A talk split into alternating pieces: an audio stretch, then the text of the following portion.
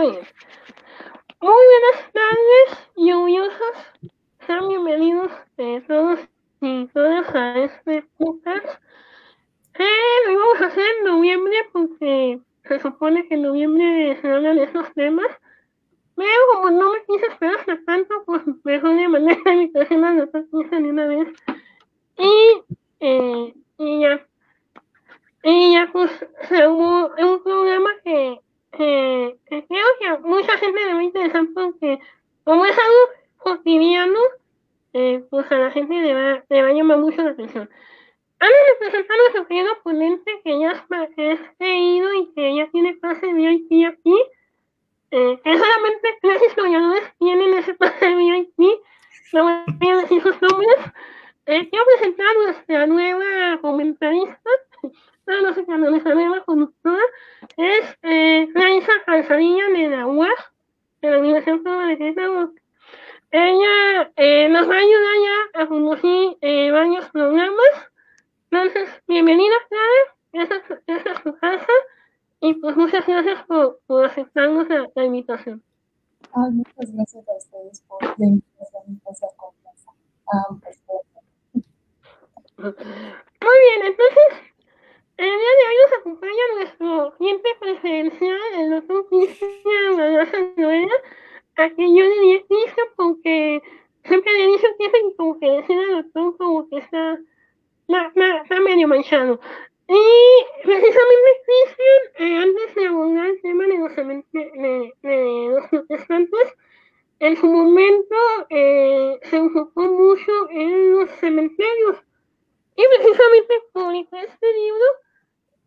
Bueno, este cuadernito va a ser libro. Eh, eh, lo pueden conseguir en la Fundación Vemos la Vida. Así que si me está, para, para, pues si alguien interesa más el tema, pues pueden leer el libro.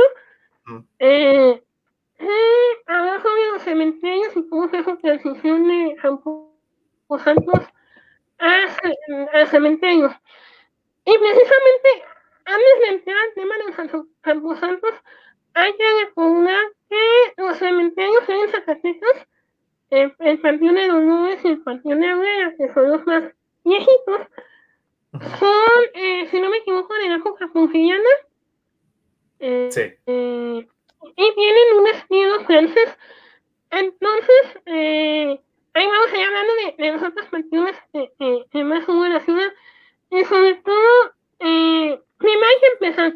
¿Dónde se entregaba, por ejemplo, eh, bueno, antes de hubiera panteones, eh, ¿dónde se entregaba a la gente cuando, cuando fallecía? ¿O, o cuál la costumbre en dónde entregarlos? Ujú.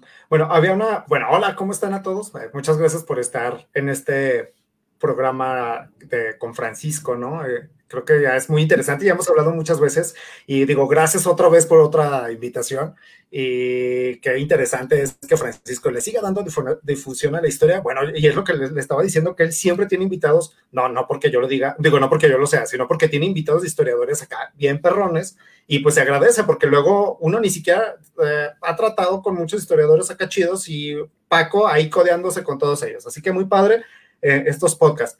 Pero bueno, pues entrando en materia sobre los cementerios de Zacatecas, sabrán ustedes quienes nos escuchen que bueno, cada pueblo, cada ciudad, cada estado, cada municipio, cada rancho tiene eh, sus propias historias y dentro de la historia, pues es muy común convivir con la historia de la muerte. ¿no? Porque podemos hablar, sí, de muchas batallas y pues obviamente que tienen las batallas, muerte. Muchas pandemias que están muy de moda y ¿qué tienen las pandemias? Tristemente, muerte. Y pues, ¿qué sigue después de la vida? Pues la muerte, ¿no? Pero luego dice uno, bueno, ¿y dónde quedan todos esos cuerpos que, que fallecen ya, que dejan de existir? En algún momento se tienen que depositar. Bueno, pues sepan todos ustedes que los cementerios, o antes mejor conocidos como camposantos, pues han ido de la mano de la construcción del Estado ¿no? O sea, han tenido una, pro, o sea, han tenido su propia historia y han ido evolucionando a tal manera que los conozcamos a como los concebimos el día de hoy, incluso, y siguen evolucionando de alguna manera, ¿no? Antes, eh, antes de que, de, que, estuvieran los cementerios como los conocemos ahora, eh, que son como en un espacio específico, eh, bien delimitado, con ciertas reglas salubres, Pues antes sepan ustedes que no existían ni esas reglas y el, el Camposanto, mejor conocido hacia todavía mediados del siglo XIX y por tradición, todavía a la fecha habrá quien lo siga mencionando así, pues regularmente se encontraban en el atrio de las iglesias, a un costado de las capillas o hacia, la, hacia espaldas, ¿no? También podrían enterrarse dentro de las iglesias, dependiendo de si tenían dinero, porque pues sepan ustedes que hasta en los muertos hay clases. Entonces, si había quien podía ser enterrado más, eh, no sé, más cerca de, del altar, pues era alguien que nos estaba hablando de que había tenido pues poder adquisitivo mayor que cualquier otra persona que hubiera sido enterrado a las orillas del atrio de la iglesia, que era el espacio comúnmente eh, acostumbrado. Entonces, bueno, las, el modo de entierro previo, hablando ya ahora sí siglo XIX, previo a las leyes de reforma, era, existían los camposantos justo pues eh, dentro de las capillas, o digo, a un costado de las capillas o afuera de las capillas, ya fuera en el atrio, que era el, espacio más acostumbrado. Un, un, muy buen ejemplo de este tipo de camposantos lo podemos encontrar para quienes son del, bueno, que, yo estoy asumiendo que estos podcasts los van a escuchar en muchos lados, ¿eh? Entonces, para quienes sean del norte de México, eh, y ya hayan tenido oportunidad de visitar Real de 14, ahí hay un, un camposanto, un cementerio hermoso, tiene una, o sea, está su capilla, ah, o sea, una capilla así como una lomita y todo alrededor es este camposanto. Entonces, esa era la forma más común todavía del siglo, eh, bueno, antes de, las, de la primera, antes de las leyes de reforma, por ejemplo. Entonces, antes de las, de las eh, leyes civiles, ¿no? De la algo que nos ha hablado Manuel Monsiváis mucho, del arroyo Monsiváis, eh, mucho de esto. Pero bueno, ese es un buen ejemplo. Y estoy seguro que en muchos otros municipios han de existir muchos panteones todavía con, esta, con este estilo, eh, pero bueno, a, la, a las fechas ya son, son pocos y ese es como un muy buen ejemplo. También para quienes son de Zacatecas y esperando que nos encuentren en Sombrerete, está la iglesia de la Veracruz o la Santa Veracruz, no recuerdo muy bien el nombre. En, dentro de la iglesia, por ejemplo, están como los espacios muy bien delimitados de donde enterraban los cuerpos, ¿no? O sea, era como si ustedes son de Zacatecas y conocen Santo Domingo, saben que el suelo es de, o bueno, el piso es de madera, pero en este caso, por ejemplo, en, esta iglesia que les digo, de, sombrerete, tienen los espacios justo como para levantar una gaveta y ahí podían enterrar, digo, escarbar y enterraban a alguien, ¿no? O sea, y eso era dentro de, la misma iglesia. Y habrá muchos templos que, que que continuaron con esta práctica, ¿no? Durante el siglo XIX y pues por eso era, bueno, eran conocidos camposantos y pues les digo que así era como el modo de enterrar. ¿Y por qué era esto? Eh, bueno, sabrán ustedes eh, por la tradición, o sea, ¿de dónde viene esta tradición? Eh, resulta que el rey don Alfonso el Sabio, que no me acuerdo de qué siglo es, pero pues ya es muy viejo, ¿no? eh, googleenlo, porque yo no me acuerdo, pero el rey don Alfonso el Sabio había sacado unas partidas, o sea, una serie de reglamentos, donde mencionaba por qué es que el cuerpo debía de ser enterrado dentro de las iglesias. Entonces, eh, recuerden ustedes que, estamos hablando de un contexto y una población sumamente católica, religiosa, donde no existía ningún, o sea, no se cuestionaba nada fuera de la religión, ¿no? Entonces, si les decía que el ser enterrados dentro de, las iglesias era para que estuvieran más cerca de los santos o de, Dios o de Cristo o de quien fuera que fuera a interceder por ustedes, pues entonces así era, esa era la realidad que se vivía en ese momento. Entonces, la tradición dictaba eso, que el ser enterrados dentro o lo más cercano a una iglesia, pues era porque ahí los, los santos o pues ya una relación casi casi acá de tú con, de tú con ¿no? De, con, con, Jesus Christ, pues era porque él va a estar intercediendo eh, para la salvación de tu alma. Y pues que no pudiera ser enterrado dentro de, de, este espacio, de esta delimitación del atrio o el campo santo, pues como fuera, pues se quedaban con esta pena enorme, ¿no? De, de Dios, o sea, ¿quién va a interceder por mi alma? Entonces, bueno, podemos encontrar también en los testamentos de todo este periodo de los que morían, pues ya fuera, por ejemplo, que, por ejemplo, hay testamentos de que dicen, no, pues que se enterró en tal convento eh, con vestido, por ejemplo, de franciscano o vestido de agustino, porque era pues también en los mismos conventos había las personas que dejaban ahí como parte de su pues de sus herencias, ¿no? Lo que dejaban a los conventos, pues entonces también eso quiere decir que estaban ganándose un pedacito para poder ser enterrados ahí y con eso estaban pagando un pedacito de cielo. Ya ven, pues hacía, era la manera eh, más frecuente de ganarse el, reino de los cielos. Entonces, estoy hablando de antes, ¿eh? ahorita no sé cuál sea la manera. Digo, a lo mejor ahorita sí nada más es orando. Pero antes era así.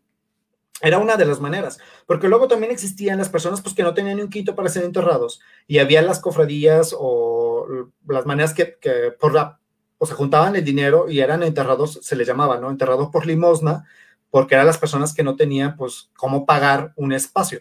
Y bueno, estamos hablando de esto de antes de las leyes de reforma, porque sabemos que después de las leyes de reforma, perdón, pues hubo un cambio, un cambio que no es que se haya dado ipso facto. En la ley se dio, pero en la práctica se mantuvo esta tradición de querer seguir siendo enterrados dentro de las iglesias y lo vamos a encontrar, o sea, este cambio real lo vamos a encontrar hasta finales del siglo XIX con la creación de estos cementerios que ya mencionó este Paco, que es el Panteón de Herrera y el de la Purísima, que son de aquí de Zacatecas, que en su momento fueron así como, uy, qué modernos, porque están fuera de la mancha urbana, ¿no? Entonces ya contaban con toda esta onda salubre, ¿no? Que, que se venía, y fíjense, era una onda salubre que se venía dictando desde finales del siglo XVIII por la ilustración, pero que a Zacatecas, o sea, lo implementaron como tal hasta, hasta ese entonces. Bueno, antes creo que ya había habido un cementerio, el de refugio, que estaba, para quienes son de Zacatecas, eh, cerca a la Isabélica, cerca de, de,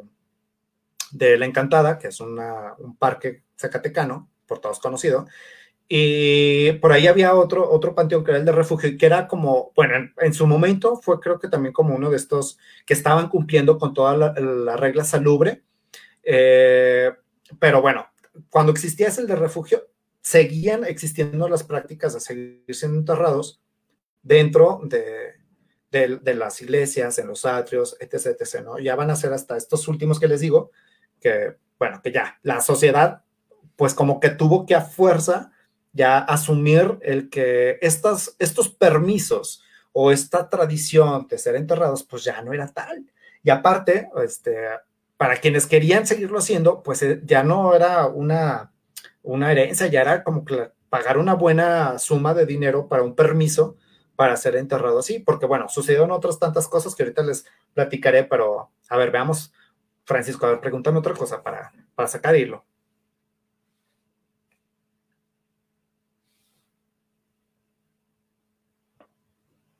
Muy bien. Y precisamente, eh, según la época mexicana fue muy difícil, eh, no solo porque eh, no había, no solo porque no había cementerios como sino porque, eh, como ustedes saben, a finales del siglo XVIII fue realizar el poco sencillo con el doctor Iván Escamilla, elaboró un poquito más. Eh, se presentó, eh, por ejemplo, varias epidemias, como la mafiasawa y demás.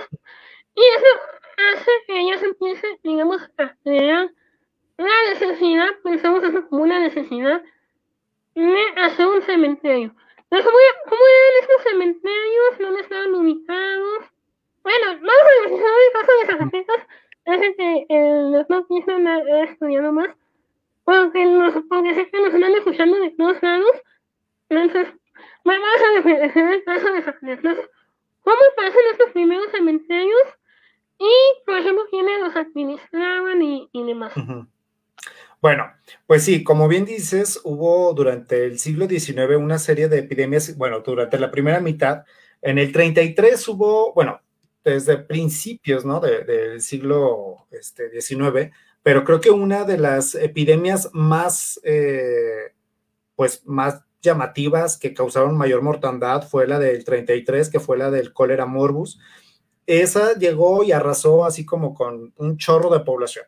Entonces, la ciudad se enfrentó al problema de que, bueno, la ciudad de, de, Zacatecas y otras tantas, ¿no? Porque todo México era una mortandad tremenda que contemplando quizá para el número de población de aquel entonces y pues la época, seguramente debió de haber sido algo muy intenso, algo quizá como lo que estamos viviendo ahora.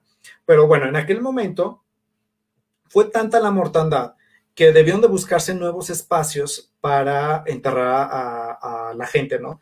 Porque, por ejemplo, había quienes decían que ya los cuerpos estaban siendo enterrados casi a flor de piel, o sea, ya ni siquiera se estaba escarbando tanto para poderlos enterrar, porque eran tantos que ya estaban ocupando todos los espacios. Por ejemplo, dentro de las iglesias, que es como el caso este de, la iglesia de, la Santa Veracruz, que está en Sombrerete, ¿no? O sea, estos espacios así muy bien delimitados para depositar los cuerpos se estaban llenando como muchos de los campos santos. Entonces decían, no, pues es que se, necesitan nuevos espacios. Y dentro de estos nuevos espacios, por ejemplo, con el cólera morbus se habilitaron tres nuevos espacios. Entre ellos fue el de Bracho, Bracho que es al norte de la ciudad de Zacatecas, que es, es la antigua salida a las minas.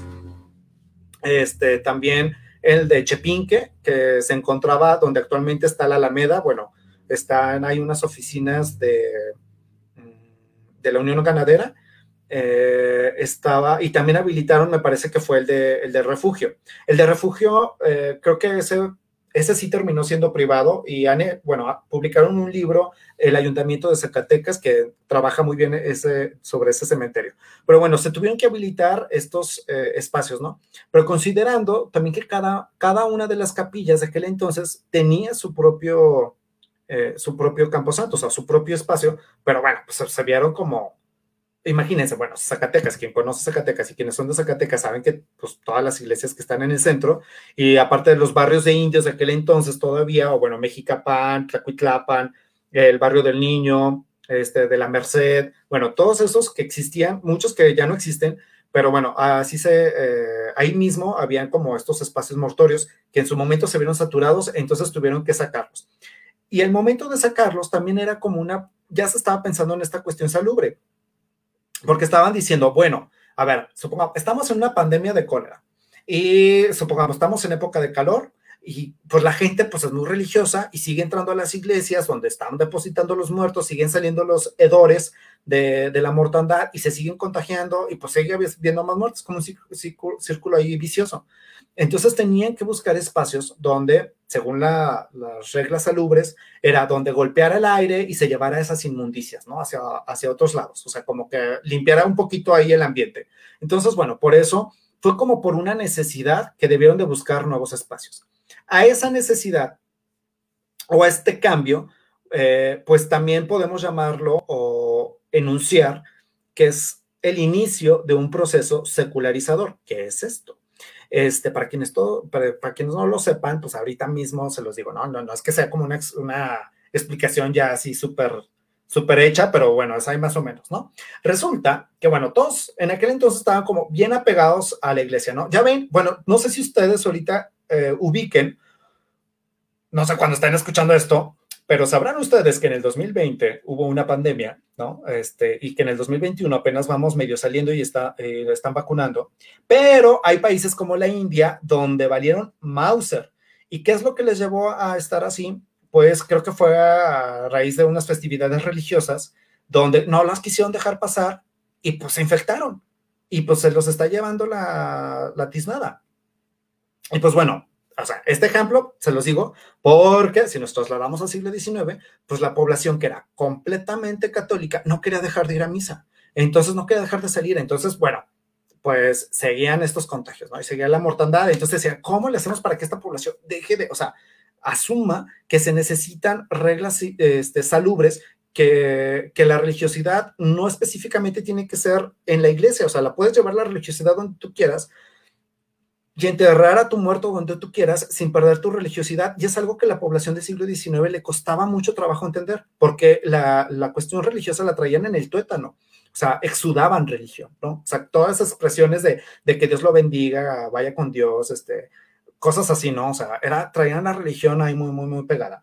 Entonces, bueno, mencionábamos esta onda de, la secularización, es cuando, bueno, una, una persona, una población es completamente religiosa y su religiosidad la mezcla entre la vida pública y la privada, o sea, no hay una distinción religiosa. Y recordemos que iglesia y Estado igualmente estuvieron unidos hasta las leyes de reforma prácticamente, bueno, en cuestión como legal.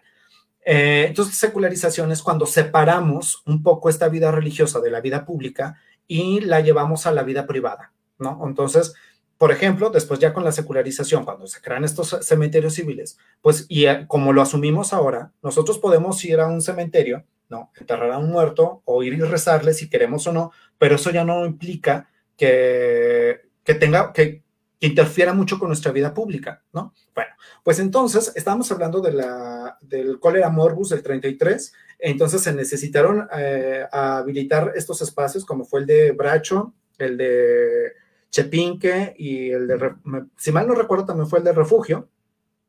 Entonces, eh, bueno, pues ya la población había sacado, se habían atrevido por una necesidad salubre, empezar a enterrar los cuerpos fuera de las iglesias y habilitar espacios de única y exclusivamente para la muerte, ¿no?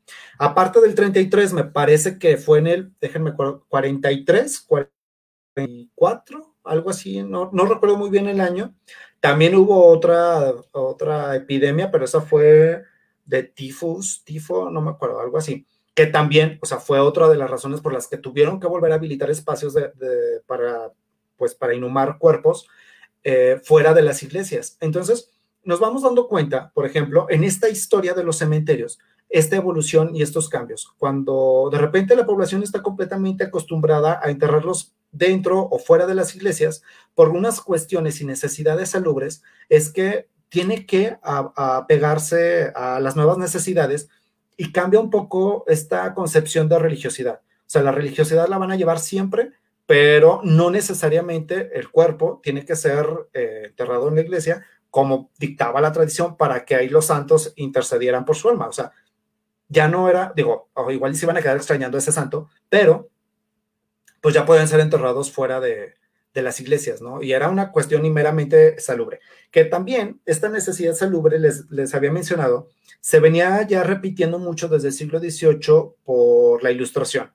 Ya en muchos otros países, por ejemplo, Francia, Inglaterra, ya habían estado discutiendo esta necesidad de sacar a eh, los entierros de, de, los atrios, de las iglesias, eh, y había, se había pensado en, ubicar en nuevos espacios a inicios del siglo XIX ya se había planteado en Zacatecas esta necesidad, pero pues, les digo que la gente es súper católica, ¿no? Entonces, y, los sacerdotes de aquel entonces, pues era así, con, con mis reglas no te metas, ¿no? O sea, yo aquí soy el que se encarga de administrar este asunto, o sea, los sacramentos, entonces, nadie me va a venir a decir cómo hacerlo. Y pues bueno, entonces no se pudo intervenir. ¿Por qué? Porque hemos mencionado, y en muchos otros podcasts, la relación entre iglesia y Estado era tan estrecha que la, iglesia parecía que tenía más poder, que fue una de las cosas que causaron pues todos estos conflictos de las leyes de reforma, ¿no? Donde el Estado se separa de la iglesia o busca una, una separación, donde cada una, cada institución pues se dedique a lo suyo, como decían al César lo del César, y bueno, eso crea una serie de conflictos que van a venir a transformar no solamente la vida pública del individuo mexicano o del nuevo ciudadano, sino también hasta los espacios de la muerte. O sea, la manera de administrar la muerte ya era distinta. Por ejemplo, ¿cuáles eran los sacramentos básicos? Pues el bautizo, el matrimonio y la defunción, ¿no? O sea, la muerte que te dieran los santos óleos y, y ya, pues ahora sí, como váyase a gusto a descansar en paz. Entonces, después de las leyes de reforma, ya no era necesario, bueno, para los que eran supercatólicos, la mayoría de la población así era, pero el Estado, el ayuntamiento, necesitaba tener un registro de todo esto, o sea, de los sacramentos, pero ahora de una como de una manera civil. Entonces, ¿quién se moría? Pues ya no iban a ir y firmar ahí en la iglesia y decir, no, pues que, o sea, todos los datos que, que debían de incluir, si había sido bautizado o no, si le habían dado los santos óleos o no, o sea, ya en el ayuntamiento solamente tenía que marcar de qué había muerto, quién era la edad, sexo y dónde, ¿no? O sea, no era que si se había encomendado a Dios, la Virgen y todos los santos, ya nada más era una cuestión, muy, una fórmula muy sencilla y, y, listo. Entonces, les digo, o sea, la evolución de, de la muerte ha sido muy evidente también en el registro. O sea, no solamente en la práctica, sino hasta en el registro, porque vemos cómo se desaparecen en los registros de la muerte eh, toda cualquier eh, encomendación divina. O sea, pasa a ser una fórmula tan simple donde solamente aparece nombre, sexo, edad y de qué murió. San se acabó. A ver, ¿qué más? ¿Qué más? Bueno, y ahorita te comentas como esta transición de estos espacios. Bueno, que mencionas que se tuvieron que visitar más lugares y así.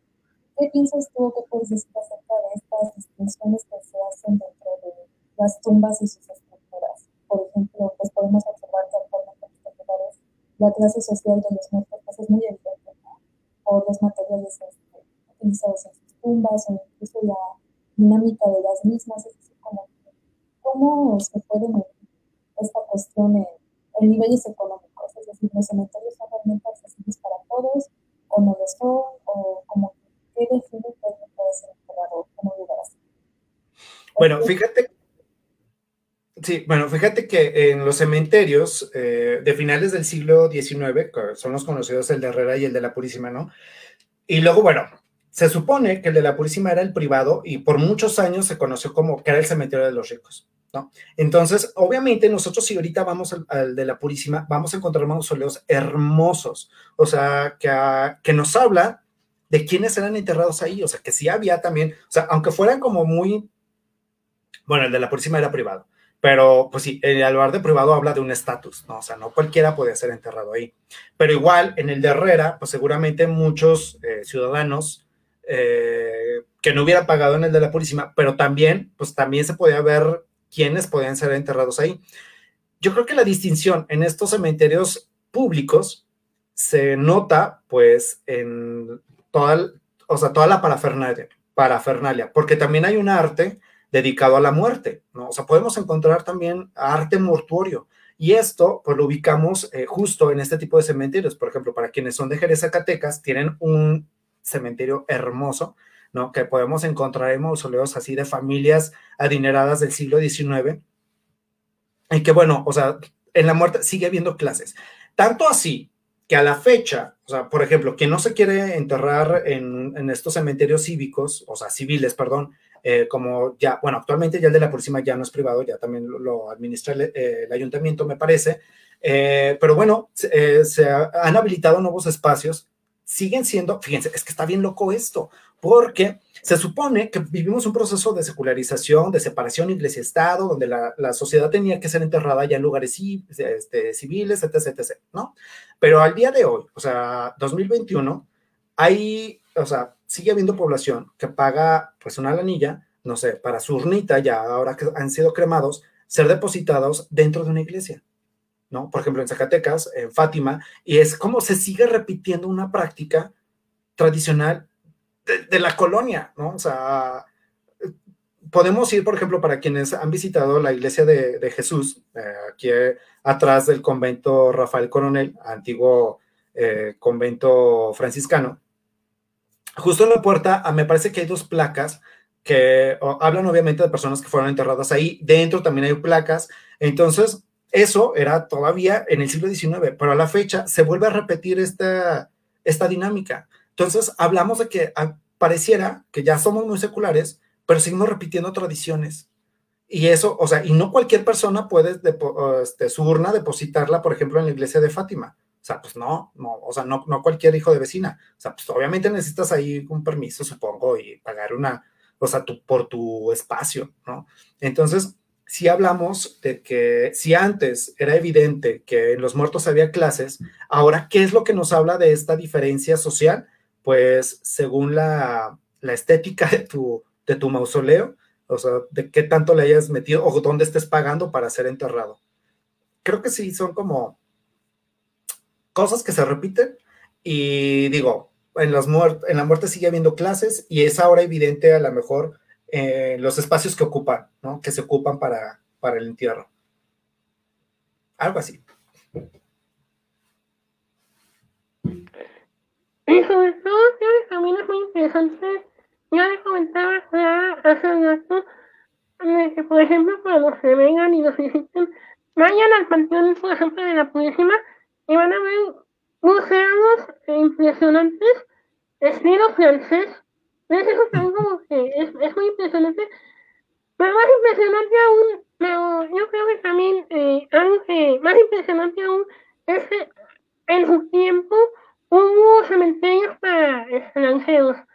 Entonces me gustaría mencionar, eh, por ejemplo, que en su momento, cuando estuvo aquí mi poderosísima asesora, la doctora María por ejemplo, el caso de unos ingleses, entonces he pasado, por ejemplo, con estas personas de que no eran católicas y luego se morían y pues así como la canción, ¿a dónde iban a parar? Así es. Bueno, fíjense. O sea, estábamos hablando, hace un momento hablábamos de la población supercatólica y obviamente de, de los camposantos, ¿no? De que pues ahí eran enterrados para que los santos y la madre.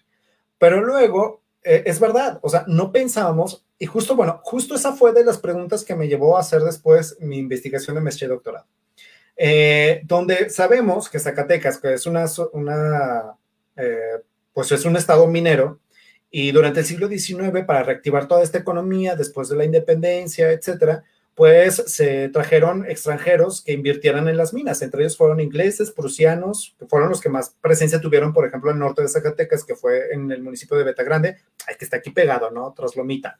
Entonces, y en Pánuco, que es donde se explotaban, pues, las minas. Entonces llegan ingleses, llegan prusianos, y de repente ellos empiezan a mezclar con la población, algunos, eh, porque se enamoran, ¿no? Como toda la vida y algunos, pues, que viven aquí porque nada más vienen a, la explotación de la mina y se mueren. ¿Qué pasa? ¿Qué hacer con una persona que no es católica? ¿Qué hacer? Bueno, porque sepan ustedes, ¿no? Para que nos escuchan, que los ingleses, pues, son anglicanos, o sea, tienen una religión de Estado que no es la romana, aunque casi toda la, digo, toda su, todo su ritual sea muy similar. Eh, y los prusianos, actualmente alemanes, pues ya también, o sea, sabemos, pues ahí surge la, el luteranismo en 1517.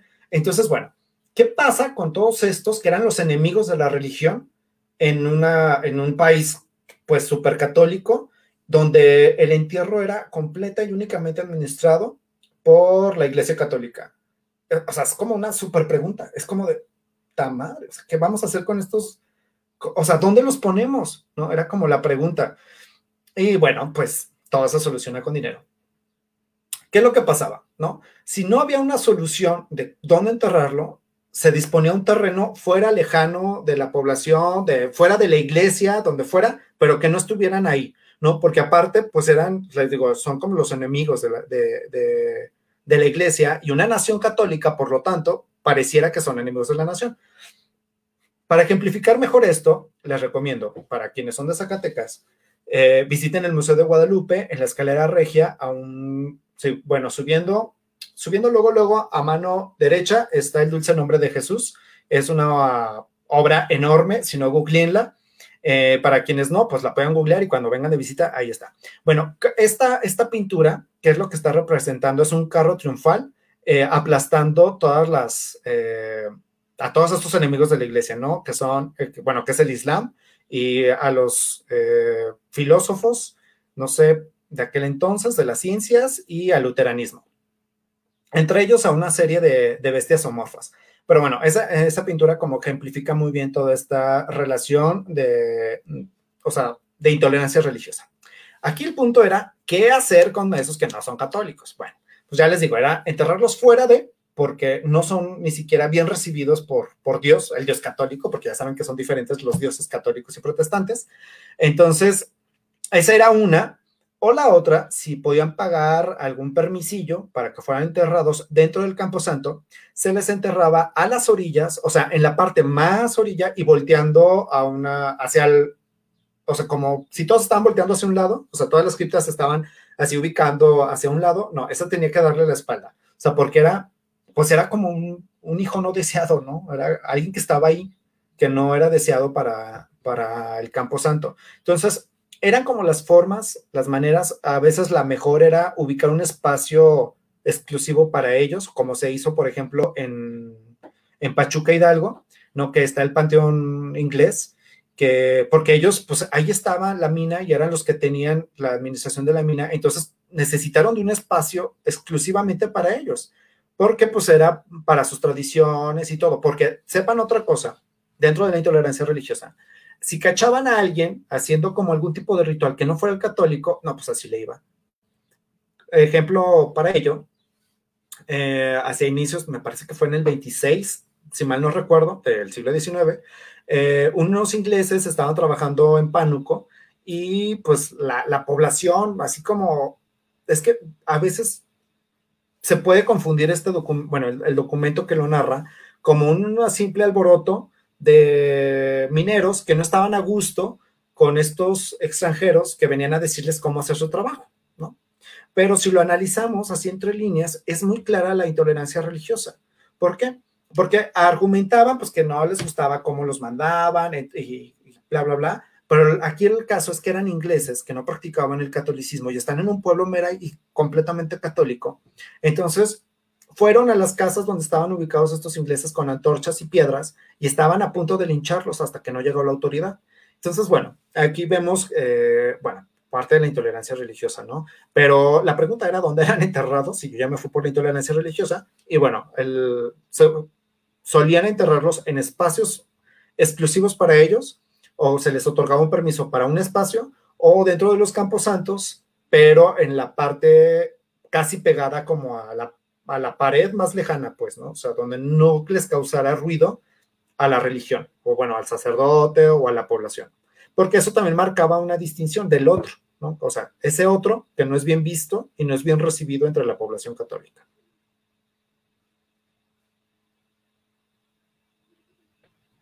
El profesor tiene una polémica con el, con el, con el hijo, eh, hay algo sobre intolerancia religiosa. Sí, bueno, eso es un, eso es un tema muy, mm, pues también muy padre, ¿no? De hablar de intolerancia religiosa, porque pues nos pone también, o sea, de hecho es un tema que no pasa de moda. Digo, ahorita lo podemos estar viendo en, una, en un conflicto muy reciente que es entre Palestina e Israel, del cual no me quiero meter porque tampoco no es que yo sepa mucho, pero pues sí, la intolerancia religiosa siempre está presente. Ah, Clarisa, ¿me ibas a decir algo? Ah, sí, pues justamente te iba a decir, este, pues datos extra acerca de este panteón ubicado en Real del Monte sí se puede notar la diferencia. Por ejemplo, si está ubicado en un cerro, como a dos kilómetros de la del centro de, del monte, pues sí se puede como que ubicar este, pues no diría desprecio, pero sí esta separación, ¿sabes? Como que está ya en los bordes de este pueblo, tipo el centro es exclusivamente para las personas que ya habitamos aquí y este lugar pues precisamente para estas personajes, aunque siento que, no sé, yo a lo mejor me equivoco, ¿no? Que estaban más alejados precisamente como para marcar el el contexto, la distinción social, porque pues solamente es un cementerio de ricos. Entonces, pues, así. Y una pregunta que quería hacer era acerca de estas personas encargadas de los campos santos o de los cementerios, como que qué trascendencia tienen dentro de la historia de estos lugares, como Fíjate que, bueno, que no hay como un registro eh, grande de extranjeros muertos, que sí los hubo, ¿no? No quiere decir con ello que no, que no hayan existido. Pero como no hubo, por ejemplo, a diferencia de Real del Monte, que hubo una presencia fuerte inglesa, tanto así que, bueno, dejaron los ricos pastes, ¿no? Que es como una empanada pues, rica, ¿no? Eh, por ejemplo, pero te digo, en Zacatecas no es que hubo, hubiese habido una presencia tan grande y los que hubieron que fueron, pues, estaban muy bien como ubicados, y tanto así que, bueno, los que hubieron, se sabe, por ejemplo, quiénes se casaron con, con, con mujeres zacatecanas y fueron obligados a convertirse al catolicismo para poderse casar. Por lo tanto, si se morían, ya eran bien recibidos en un campo santo. Ya no había un problema, ya no había, se solucionaba el problema de dónde enterrarlos después, porque ya se habían convertido al catolicismo, por lo tanto, podían ser enterrados en un campo santo. Entonces, a diferencia de, Real del Monte, donde la, presencia fue mucha y ellos pues ya se pueden organizar y seguir con sus rituales normales, no necesitaban de convertirse al catolicismo para poderse relacionar con la población, entonces ellos crean, o sea, les dieron el permiso este para crear su propio espacio mortorio y tener, o sea, sus tumbas como, como anglicanos. En muchos, en muchos eh, estados se hicieron así como estos panteones extranjeros, o sea, principalmente para extranjeros no católicos. Pero te digo, en el caso de Zacatecas, como estos extranjeros terminaban convirtiéndose el catolicismo como una, una manera de poderse relacionar y convivir y estar. Muchos otros que llegaban, pues así llegaban, estaban un tiempo y se iban ya fuera a otra ciudad o se regresaban, ¿no? Entonces, por eso en Zacatecas no tenemos mucha presencia de, por ejemplo, bueno, estamos hablando de la primera mitad del siglo XIX, ¿eh? Eh, de extranjeros. ¿Por qué? Porque ya sea la segunda mitad del siglo XIX, todos los extranjeros que había, pues ya había un reglamento este, civil donde pueden ser enterrados en los cementerios ya sin distinción si eran católicos o no eran católicos, no había problema. Y por ello, como bien dice Francisco, en el Panteón de la Purísima, que encontramos tumbas con todo este estilo francesado por todos estos extranjeros que, que, vinieron, pues tenían la oportunidad de ser enterrados, o bueno, ingleses también, que ahí están enterrados en el, en el de la Purísima, pero ya de una manera civil no había necesidad, puede ser una persona de dinero y ser enterrado en ese panteón eh, o en ese cementerio, simplemente con tu registro en el ayuntamiento, ¿no? Ah, se murió, ya, pues sí, ahí entierrenlo, ya pago. Eh, o si eres católico o no, por ejemplo, está, este, extranjeros, se me viene a la cabeza Thomas Lork, eh, pues un chorro de políticos liberales de aquella época, del periodo porfirista, pues. Entonces, pues sí, pero te digo, el caso para Zacatecas, no tenemos un panteón inglés como el de Real del Monte, pues porque la presencia inglesa no fue fuerte y algunos terminaban convirtiéndose al catolicismo. Eh, por cierto, ahí es, comité un plan con Maya. A mí, a mí no me. Siento que esa comisión fue, fue, más, fue más falsa que. Siento que fue más falsa que la publicación que hizo ustedes podían hacer algo sobre las fundaciones de los Peter. Entonces, siento que fue falsa porque yo he tenido la oportunidad de manosear esos documentos. Y, y, es como que de esos matrimonios se, se casaban y luego ya no. Y vemos que ya no. Bueno, vamos a estar en épocas hicimos con de los elefantes con Franco Christian. En los lesanos, pues se casaban y después ya no iban, ¿no? Por ejemplo, no, nomás se casaban porque no fuera eh, protestante, la mujer católica, y pues ya nomás hay más. Para nada el mismo, bueno, después yo pienso que, que era, plan con Maya. Entonces, ¿cómo cambian, eh, cómo cambian las mayas? ¿no? ¿Cómo cambian, eh, los, cómo cambian los panteones con esa idea de, eh, de, de, que tiene, por ejemplo, el Pongillato? Uh -huh. de, de, de Rowling y todo eso y demás. Uh -huh. eh, ya vamos a ver un caso de la arquitectura por la poderosísima Inés, pero aquí está enfocarnos también en la uno de, de los cementerios. Bueno, los cementerios ya para este periodo del porfiriato empiezan a tener toda una regularización, tanto salubre como pues cívica, oye, ahí sí es cívica, ¿no? Por ejemplo, de que ya no es como el Camposanto, a lo mejor, digo, seguramente tenía esos reglamentos, ¿no? Pero pues eran distintos. En este caso, por ejemplo, eran, tenía que ubicar, primero tenían que ubicarse en un espacio fuera de la, de la ciudad, ¿no? Eh, dentro de los reglamentos salubres es que no fueran ubicados donde pudieran todos estos escurrimientos humanos que no eh, contaminaran los mm, arroyos o mantos acuíferos, tenían que estar ubicados donde, donde el viento fuera el contrario de la ciudad, o sea, para que si soplaban no nos trajera otra vez el hedor de la, de la muerte, perdón, sino que se lo llevara eh, tenían unos horarios, por ejemplo, tenían los horarios de, verano eh, y los de invierno. Eh, en invierno creo que cerraban a las 4 de la tarde, en verano a las 7. entonces, tenía ya para este periodo, estos cementerios en específico, estoy hablando del de Herrera y el de, el la Purísima, tenían reglamentos muy específicos, tanto para su creación como este reglamento cívico de cómo, cómo moverse dentro de, ¿no? Y, por ejemplo, bueno, también tenemos el del refugio, que es el que les digo que se encontraba en el, la Isabélica, acá para el Parque La Encantada, pues había sido, también tenía como un, un, su propio reglamento, porque creo que ese también fue privado o estuvo administrado por, por un, un pues por un tercero, no recuerdo, la verdad ese no recuerdo muy bien. Eh, en el momento de, de, de las reformas, ¿no? De las leyes de reforma, todos los camposantos que se, se, habían quedado habilitados, por ejemplo, el de Chepinque, que, que, se mantuvo habilitado o al menos abierto hasta el siglo XX, eh, no, no, que se siguiera en uso, ¿no? sino que siguió ahí presente, a lo mejor ya no enterraban a nadie, pero ahí siguió, hasta inicios del siglo XX, el del refugio, el de Obracho, que eran los que ya había, estaban afuera, eh, siguieron siendo administrados por, digo, ya se fueron administrados por el ayuntamiento. Caso contrario, para todo, nadie se puede enterrar, y a no ser que pagaran una buena planilla para el permiso.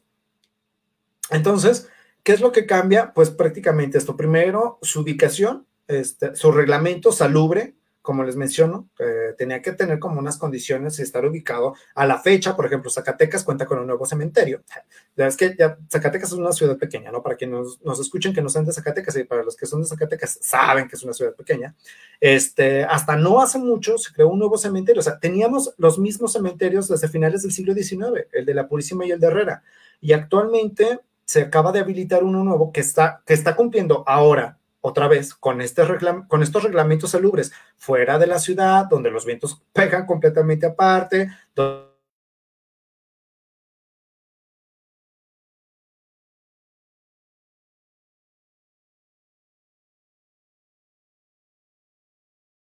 donde que no haya escurritro de la mancha urbana. O sea, se, la ciudad se los comió.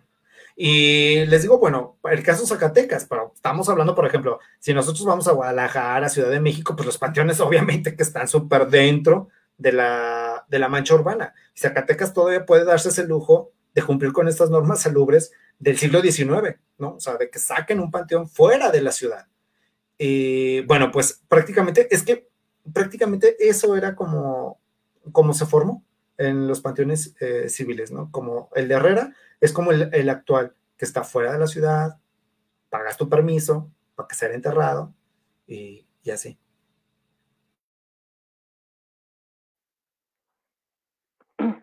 Muy bien, entonces, pero ya casi vamos a acabar. Vamos a hacer una pregunta final. ¿En los panteones asustan o no asustan?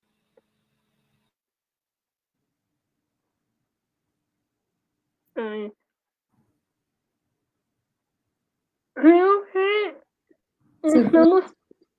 Una disculpa. Una disculpa, también está lloviendo en Zacatecas. Y también por eso de pronto como que se traba eh, el internet de los dos dicen. Ya, ya llegó, otra vez. Ok.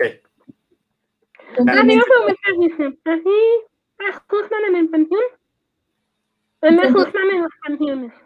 Complementando la pregunta, si es verdad que algunas construcciones están este, pues edificadas sobre panteones, ya sabes como este humor de las primarias. Ajá. Bueno, si asustan o no en los panteones, no lo sé. Pero por si las dudas, no vayan, ¿no? En la noche. No vaya haciendo, pues que, que, que sí los vayan a asustar. Este, o busquen en TikTok. Ahí hay muchas historias así de esos de panteones. Ahora, si hay edificaciones sobre Camposantos en la ciudad de Zacatecas, sí las hay. Por ejemplo, está eh, la Escuela Enrique Estrada, que antes era, me parece, el convento de la Merced, ¿no? Eh, para quienes son de Zacatecas, ubicarán perfectamente dónde está la Escuela Enrique Estrada, si no, pues está hacia espaldas de Catedral, o sea, bueno, más arribita, ¿no? No es que luego, luego esté ahí atrás. Pero antes, ahí como era el convento de la Merced, me parece que fue en una de las pandemias donde ahí empezaron a mandar también muchos de los cuerpos. Entonces, sí, esa escuela, eh, pues ahí, ahí había, y justo cuando empezaron a hacer como, creo que empezaron a rehabilitar o a hacer modificaciones, pues empezaron a sacar osamentas. Otra, por ejemplo, me parece que es la Valentín Gómez Farías, está sobre Avenida Torreón, en pleno centro histórico, y creo que ahí fue un hospital, el hospital de los, si mal no recuerdo, dominicos, o no me acuerdo no, no recuerdo muy bien, pero ahí también creo que fue convento u hospital, entonces sí, también ahí eh, se sabe. Se, se, ha comentado mucho de fincas eh, en el centro histórico, ¿no? De, donde vivían también como monjes. Por ejemplo, también está una iglesia desaparecida, que Aranzazú, que está sobre, ah, estaba antes sobre Avenida Guerrero, y no recuerdo hace mucho, había escuchado que entre las paredes de una de las viviendas de ahí habían encontrado un monje. O sea, ya, ya me suena leyenda urbana, ¿no? Porque eso sí, a mí no me consta, pero también no me suena tan descabellado porque ahí estaba la iglesia de Aranzazú. Entonces, si acudimos a esta tradición antigua de enterrar a los cuerpos este, en los atrios o dentro de las iglesias, pues no es una idea descabellada de que en muchas de las casas del centro histórico cercanas o aledañas a, conventos o a iglesias, pues, se puedan encontrar cuerpos. Igualmente, pues, ¿qué otras iglesias podemos encontrar? Mexicapán, bueno, pero Mexicapán ya está como más, eh, pues sí, sí está, tiene su propio espacio, pero, por ejemplo, Tlacuitlapan, que es una iglesia que uno, que todos piensan que ya no existe, existen las ruinas, pero ya muchas, de, por ejemplo, muros de, la, de Tlacuitlapan ahora sirven como muros de casas, ¿no? O sea, hay, bueno, ahí este es un dato muy importante para mencionar para quienes están encargados de, de las zonas patrimonio. este, Tlacuitlapan sigue existiendo, ¿no? O sea, es una, una, una capilla que sigue existiendo en ruinas, pero ahí está. Y obviamente nadie le mete mano, pero bueno. Eh, entonces les digo, sí, o sea, no, no es una idea descabellada de que se, se sigan encontrando osamentas en zonas ya habitadas. También, por ejemplo, está el caso de cuando se empezó a, remodelar la catedral o hacerles, eh, bueno, no remodelar, perdón, hacerle como limpieza, eh, intervenir como para su conservación, pues que se hayan sacado también osamentas porque pues era en el atrio, o sea, eran el espacio donde se enterraba a la gente. Entonces, sí. El mejor ejemplo es, yo creo que eh, la escuela Enrique Estrada y la Valentín. La escuela Enrique Estrada se asusta, yo, yo sé porque yo estuve ahí en niño. ¿Tú estuviste ahí? En Estrada, ah, efectivamente. Me subimos, a, a, media cuadra de, la escuela, entonces. Ahí, no, pues sí. ahí, a ver si no se pasa mucho mencionar a medianoche. Uh ¿Tú, Clarisa, en cuál escuela estuviste? A ver, cuéntanos. Eh, pues en la escuela primaria, aquí en el estado de Hidalgo, en una llamada revolución, en un podio llamado Totalico de Hidalgo. Y antes era que pues sí, antes un panteón. Pero cuando tú mencionas, yo creo que sí es cierto, porque está justo en la zona del centro. Y pues antes también, al lado de la iglesia de Santiago Apóstol, y la de estaba edificado el Campo Santo. Pueda confirmar pues. en primaria.